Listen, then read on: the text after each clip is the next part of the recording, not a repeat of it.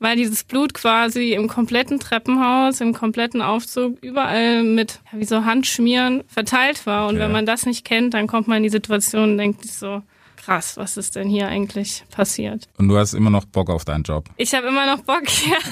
Es klingt jetzt verrückt, aber das ist so, ja. Was aber schwer darzustellen ist in Serien oder im Film generell, sind Leichen. Leichen sehen in der Realität immer extrem viel schlimmer aus, als es in jeder Fernsehserie oder in jedem Tatort aussieht. Ja, der Fernseher hat halt keinen Geruch. Ne? das Ding. Achtung, Achtung, hier spricht die Polizei.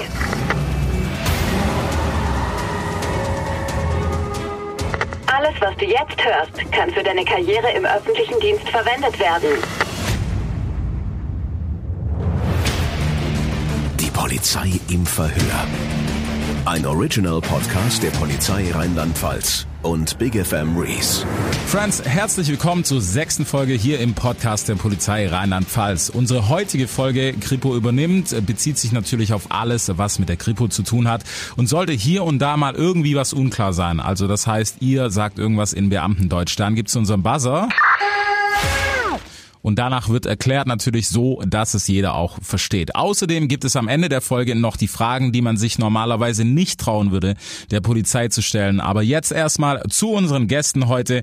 Das ist die Eva, Christina und Christian, der Herr in der Runde. Christian, du darfst anfangen. Stell dich doch einmal eben kurz vor. Genau, ich bin der Christian, ich komme von der Kriminalpolizei in Trier, bin dort im Bereich Eigentumsdelikte eingesetzt. Das heißt, wir bearbeiten alles von Einbrüchen bis hin zu Raubdelikten, was so alles in Eigentumsdelikte fällt. Dann haben wir noch zwei Damen in der Runde. Wer will zuerst? Merk, ihr schlagt euch drum. Du bist die.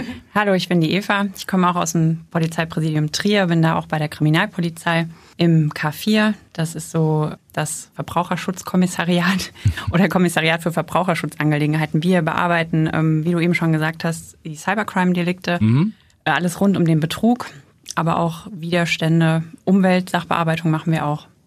Okay. Und die letzte im Bunde. Du bist die? Hi, ich bin die Christina. Ich bin äh, im Kriminaldauerdienst in Mainz. Wir bearbeiten alles im ersten Angriff. Das heißt, ich arbeite Schichtdienst und ich nehme quasi den Betrug auf, die Vergewaltigung, je nachdem. Am besten starten wir doch direkt mal mit der ersten Frage. Und zwar ist bisschen herb, aber wie oft hat man denn wirklich mit toten Menschen bei euch im Job zu tun? Ah, Ich glaube, das ist eine Frage für mich. Okay, Christian, Also im. Kriminaldauerdienst haben wir natürlich auch Todesermittlungssachen. Das ist nicht immer der Mord. Also Leiche bedeutet nicht Mord automatisch. Aber mehrfach im Monat würde ich das schon, würde ich das schon sagen, ja. Braucht man mit Sicherheit auch einen stabilen Magen, wenn es um solche Geschichten geht. Ja, es gibt definitiv Momente, wo man mal an sich halten muss. Wobei ähm, wir bei der Polizei immer sagen, welcher Job auf jeden Fall noch mal härter ist, ist eigentlich das Bestattungsunternehmen, weil wir im Notfall rausgehen können. Ausrüstungsgegenstände gibt's ja mit Sicherheit bei euch auch, die ein bisschen special sind, so im Gegensatz zum Rest. Willst du vielleicht, Christian? Ja, bei der Kriminalpolizei sind diese Ausstattungsgegenstände eher softwaremäßiger Art. Das heißt, ähm, wir haben weniger physische Ausstattung als vielmehr in jedem Kommissariat bestimmte Spezialprogramme, Spezialsoftware, die man auch nicht so einfach im Internet irgendwo runterladen kann, sondern ähm, ja, die von ganz, ganz wenigen Firmen auf der Welt nur äh, produziert wird und die wir dann nutzen, um verschiedene Dinge damit auszuwerten oder Sachen zu analysieren. Wie ist das denn ja gerade bei den, bei den Ermittlungen, ne, was Internetstraftaten und sowas betrifft? Das ist ja wahrscheinlich um einiges komplizierter als so das Übliche, was man auf der Straße zum Beispiel hat. Kompliziert in dem Sinne weniger, ich würde sagen sehr aufwendig. Das, was man ermitteln muss, wo man ansetzen muss, man muss immer gucken, was kann man verifizieren an Daten, was ist echt, was ist unecht, wo setzt man am besten an, weil ich sag mal den Tätern, es läuft ja ganz viel übers Internet und äh, es wird ganz viel mit Fake eben einfach gearbeitet und da muss man einfach schauen, Wie sieht das denn aus, gerade so im Bereich Social Media? Sind wir alle unterwegs, Instagram, Facebook und sowas, wenn man da jetzt sowas kriegt wie im schlimmsten Fall eine Morddrohung, wie geht ihr dann vor? Wir schauen natürlich, äh, wie konkret das ist. Macht auch nicht jedes Kommissariat. Da gibt es bei uns noch Spezialkommissariate, die sich damit auseinandersetzen. Aber ansonsten müssen wir natürlich mit Facebook versuchen, in Kontakt zu treten und versuchen, da was rauszubekommen. Da gibt es natürlich Möglichkeiten in der Eile, die man dann treffen kann.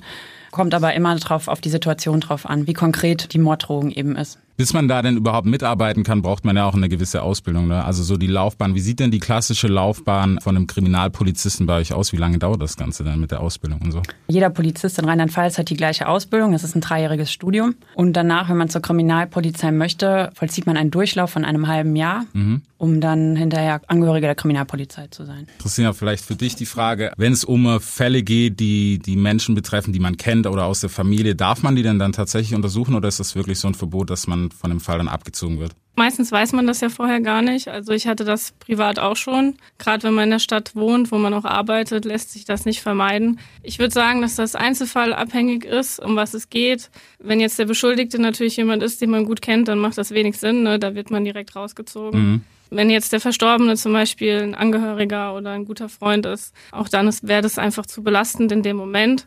Aber ansonsten glaube ich, ist das wirklich einzelfallabhängig. Wie ist das abends gerade? Ich meine, man schleppt ja so ein Stück wahrscheinlich auch immer mit nach Hause, oder? Stück weit bestimmt. Wenn meine Freunde mich auch fragen, dann sage ich immer, also für mich ist es so, wenn die Leute, um die es geht, so alt sind wie ich ungefähr und man sich irgendwie mit denen identifizieren kann, dann nimmt man schon noch mal was mit, denkt mhm. vielleicht am nächsten Tag noch mal darüber nach.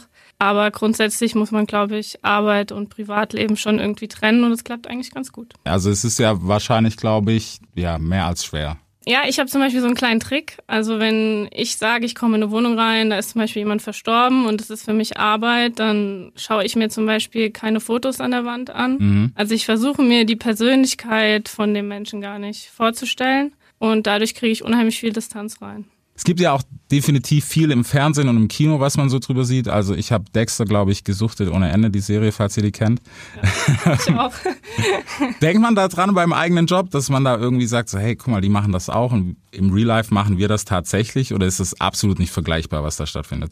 Ja, das ist immer ein zweischneidiges Schwert. Teilweise gibt es tatsächlich Dinge im Tatort, im Krimi, äh, in solchen Serien, die der Realität sehr nahe kommen, aber vieles ist halt auch immer sehr ja so gemacht, dass es für die Serie eben passt mhm. und wenig mit der Realität zu tun hat. Für uns ergibt sich daraus eigentlich im Dienst das Problem, dass man die Leute ein bisschen ausbremsen muss, wenn zum Beispiel die Leute dann immer fragen, ja, ist die äh, Spur denn schon ausgewertet? Äh, Im Fernsehen geht das ja immer so innerhalb von ein paar Stunden oder paar ja. Minuten sogar. Und bei uns, wenn man es realistisch betrachtet, wenn es kein dringender Kriminalfall ist, dann dauert das unter Umständen Wochen oder sogar Monate. Mhm. Also da muss man tatsächlich oft den Bezug auch zum Fernsehen herstellen und muss die Leute dann ein Stück ausbremsen und sagen, hey, so schnell geht das hier in der Realität nicht. Das ist im Fernsehen immer schön gemacht, dass es für die Serie passt. Aber in der Realität sieht das anders aus. Zusammenfassend kann man eigentlich sagen, im Fernsehen wird das, was spannend ist, wird immer sehr ausgeprägt dargestellt und in der Realität ist es eigentlich genau umgekehrt. Mhm. Das Spannende ist immer nur so ein relativ kleiner Teil und die ganze Schreibarbeit und die Ermittlungstätigkeit, die dahinter steckt, die nimmt einen viel, viel größeren Bereich ein. Christina, du willst, ne? Ja, ich Erzähl. kann da was einflanken. Ähm, ich bin jetzt ungefähr fünf Jahre fertig mit der Ausbildung. Also ich bin ziemlich direkt zur Kriminalpolizei. Ich kenne auch Dexter und so weiter. Und ich kam tatsächlich schon an Tatorte und habe gedacht, krass, das sieht aus wie im Fernsehen. Also wenn man diese, gerade wie Blut manchmal aussehen ja. kann oder irgendwas, oder wenn man die ersten Male bei der Obduktion dabei ist, dann finde ich es schon krass und denkt sich, das ist realistischer dargestellt, als man denkt, ja. Was aber schwer darzustellen ist in Serien oder im Film generell, sind Leichen. Leichen sehen in Leichen der Realität immer extrem viel schlimmer aus, als es in jeder Fernsehserie oder in jedem Tatort aussieht. Ja, der Fernseher hat halt keinen Geruch. Ne? das ist halt das Ding.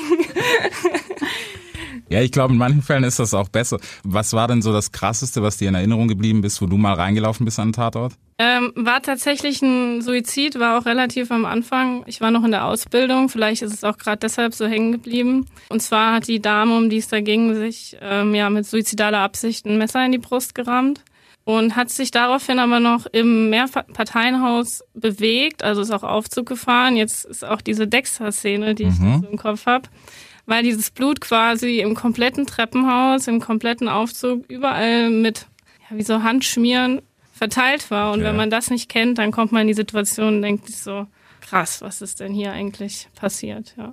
Und du hast immer noch Bock auf deinen Job. Ich habe immer noch Bock, ja. Es klingt jetzt verrückt, aber das ist so, ja. Wie hält man sich denn gerade motiviert nach solchen Ereignissen? Es ist eigentlich die Spannung schon wieder, die direkt aufkommt auf den nächsten Fall. Also man hat mit so vielen verschiedenen Menschen, mit so vielen verschiedenen Sachverhalten zu tun, dass man eigentlich ähm, sich ja eigentlich keine größeren Gedanken macht und das relativ schnell alles abhakt und ja, auf den nächsten Fall freut und an dem dann weiter ermittelt. Polizei im Verhör. Wir wollen die reine Wahrheit und nichts als die Wahrheit. Die Polizei beantwortet Fragen, die du dich nicht trauen würdest zu stellen. Sind die Pathologen bei euch eigentlich creepy so ein bisschen? Wie ist das? Eva, du lachst schon, erzähl. nee, ich schmunzel über den Ausdruck. Nee, gar nicht. Also ich bin, äh, muss ich sagen, meine Mutter ist eine OP-Schwester und ich, für mich sind so Themen äh, gar nicht fremd. Also ich kann mich bei Mahlzeiten über so pathologische Sachen unterhalten und von daher empfinde ich das auch nicht als schlimm, sondern ist einfach eine Sache, die zu unserer Arbeit dazugehört. Wie weit unterhalten beim Essen? Wie eklig wird's denn? ja, über, äh, ich sag mal, eine Arbeit von einer OP-Schwester, die halt den ganzen Tag am OP-Tisch gestanden mhm. hat. So. Okay, gut.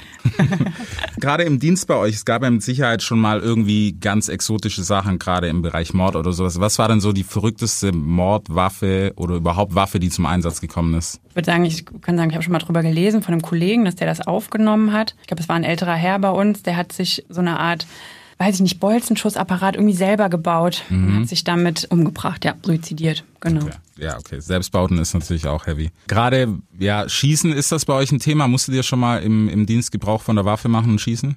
Also ich zum Glück nicht. Ich auch nicht. Nur für ein Reh zu erschießen, aber ansonsten auch noch nicht. Warum muss man ein Reh erschießen, Christian? Ja, wenn es bei einem Wildunfall angefahren wurde zum Beispiel und noch lebt und die Polizei dann vor Ort kommt, dann erschießt man eben das Reh, um es von seinen Leiden zu erlösen. Ist jetzt keine Aufgabe der Kriminalpolizei, aber aus meiner früheren Zeit als Schutzmann kommt das schon mal öfter vor. Wie entscheidet man das in dem Moment? Ja, man schaut sich natürlich das Tier an. Wenn es dort liegt, äh, nur minimalste Verletzungen hat, dann kann man es unter Umständen durchaus noch retten. Da kümmert sich dann äh, entsprechend ein Jäger drum der es dann in eine entsprechende Auffangstation bringt. Mhm. Und wenn es schwerere Verletzungen hat, dann erlöst man es eben von seinem Leiden. ist ja auch heftig, ey.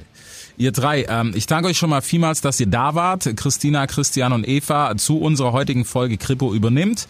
Ähm, wenn ihr noch mehr Interesse habt, dann checkt mal die Karriereseite der Polizei Rheinland-Pfalz. Da findet ihr alles zu dem Thema natürlich, was dann das Berufliche und so weiter angeht. Und in der nächsten Folge, da geht's dann bei uns um das Thema Terror und Cybercrime. Das war Polizei im Verhör. Ein Original-Podcast der Polizei Rheinland-Pfalz. Willst auch du deine Karriere bei der Polizei starten? Dann klick dich jetzt zur nächsten Folge oder auf die Karriereseite der Polizei Rheinland-Pfalz.